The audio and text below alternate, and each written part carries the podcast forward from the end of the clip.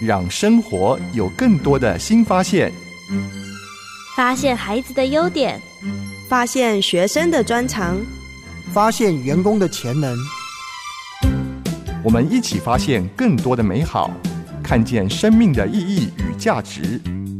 欢迎收听《发现生命力》。各位听众，大家好，欢迎收听《发现生命力》节目，我是陈进龙。我是谢慧燕，欢迎一起来推动生命教育，帮助人发现生命的意义。金龙，我们跟听众一起来分享陪伴孩子的生命力当中最关键的第一个生命力是自尊力，对自尊，对一个人的生命是一个极大的祝福。嗯，一个孩子有了自尊之后，我们就可以发展很多很多的能量，去学习、去探索。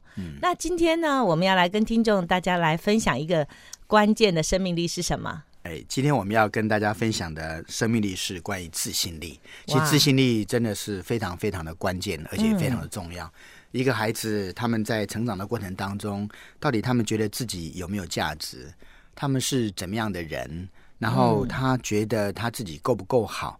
这个都会影响到他未来的学习，还有他的人际关系。那自尊跟自信怎么样去区隔它的不同呢？自尊是比较是看人的本质，是我是很有价值的人，嗯，但进入到自信的时候，是跟他的某些的能力就有些关系了。哦所以，如果我们能够帮助孩子啊、能够更肯定了解自己的特质，嗯，然后在自己的特质上面能够去发挥，那让他有成功的经验，嗯他就建立更好的自信。所以，自尊跟自信其实是一体的两面，嗯一个比较内在的本质，一个是呈现在外的啊、一种态度跟能量。哦，嗯所以一定有一些行为的指标，让我们看见这个孩子是一个有自信的，一个是对自己是能够肯定的，对不对？对，但是一个孩子怎么样能够有自信的产生呢？其实跟他周遭的环境关系影响还蛮大的。嗯除了他原来的出生背景或他自己本人的特质以外，我就想起在呃我们的生命教育的班级啊、嗯他有一天也跟我分享，他说那一天呢，他也是上到呃关于这个认识自己、关于欣赏自己的这个主题。嗯，那他就是呃跟孩子们玩一个游戏，说哎。这样好了，我们班上同学应该大家都很熟了嘛。嗯，那么我就随机啊、点一个人啊，我不说出来那个人的名字哦。嗯，然后呢，你们用问问题的来问我，我会用圈叉圈叉，然后回答你。那我们来猜猜看，看你们对同学认不认识啊？哇嗯好，这个一个很好玩的游戏。是好，他就抽出一个名字来，然后呢，小朋友就问了，哎。是男生吗？嗯，叉 啊，就是啊，是打叉，对对啊，所以当然同学就知道，嗯，那要往女生的方向去猜了嘛。是然后就会有人在问说：“哎，是长头发的吗？”是啊，那范围就更缩小了嘛对。啊，圈啊。哦第三个问题呢，就是有一个孩子就说：“哎，他们可能猜得到可能是谁了。”是这样是，然后就说：“哎，是低收入户吗？”哇，哇，这个怎么会有这样的一个 称形号哈称号跟形容词出来呢？嗯嗯嗯哇，当这个老师听到这个这个，他心里面突然想，我到底要回答圈还是叉呢？对好、嗯但是他里面就想说，可是低收入这个名词好像不应该用来形容一个人嘛？对他好像是一种标签，一种身份哈，对，对这个孩子实在是不公平的。是，但是同学是这样认定她哈，我没想到这个女孩又是长头发女孩，哇，竟然跟低收入马上连接在一起，我都还没想到说，哎，她有什么呃特质啊？比如说她跑步跑很快啊，嗯或者是她很细心啊，对。哦、这些特质都还没想到，马上想到她的家庭背景了哈。对，而且你想想看，低收入是因为这个女孩造成的吗？嗯，绝当对然不是嘛，可能因为嗯环境、因为家庭等等。是这个时候，这一位老师心里面就在想说啊，那我怎么有能够做一个机会教育呢？太棒了。然后他、嗯对，这是一个危机就是转机嘛。是哎，我觉得这个志工很有智慧，对那他就在黑板上面就写下“低收入户”这四个字。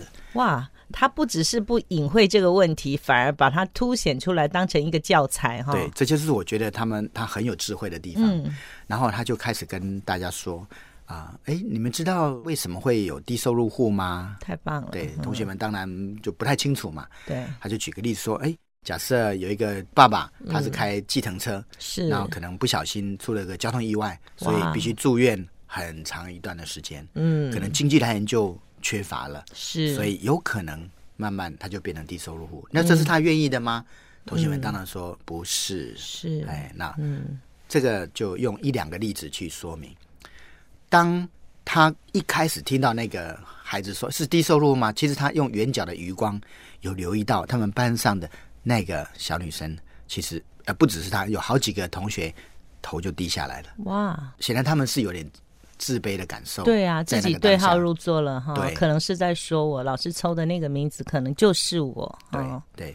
可是当他这样讲完之后，然后同学们也慢慢能够理解，所以那我们可以再用低收入户来称呼一个人吗？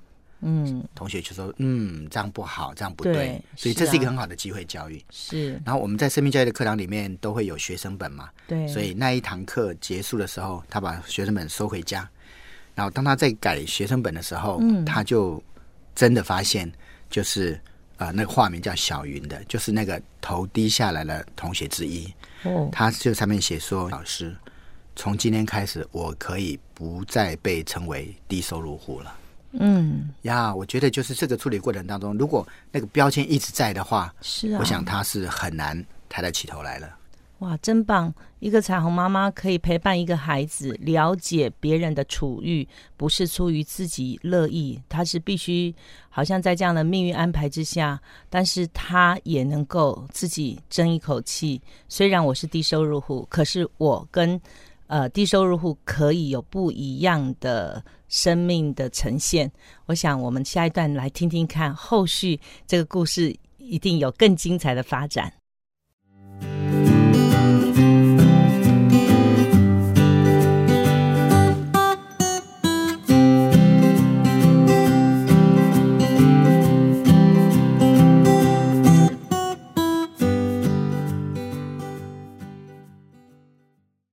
上一段我们透过静龙跟我们分享，在校园里面陪伴一群孩子去认识什么叫做低收入户。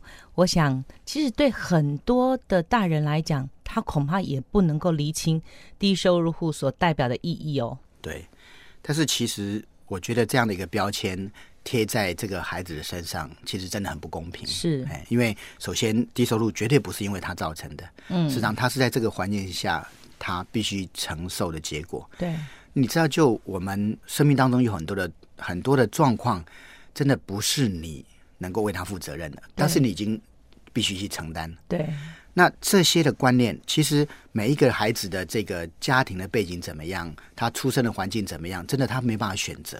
但是他仍然可以有好品格，仍然可以有生命力，仍然可以有好的态度去学习，对不对？对，没有错。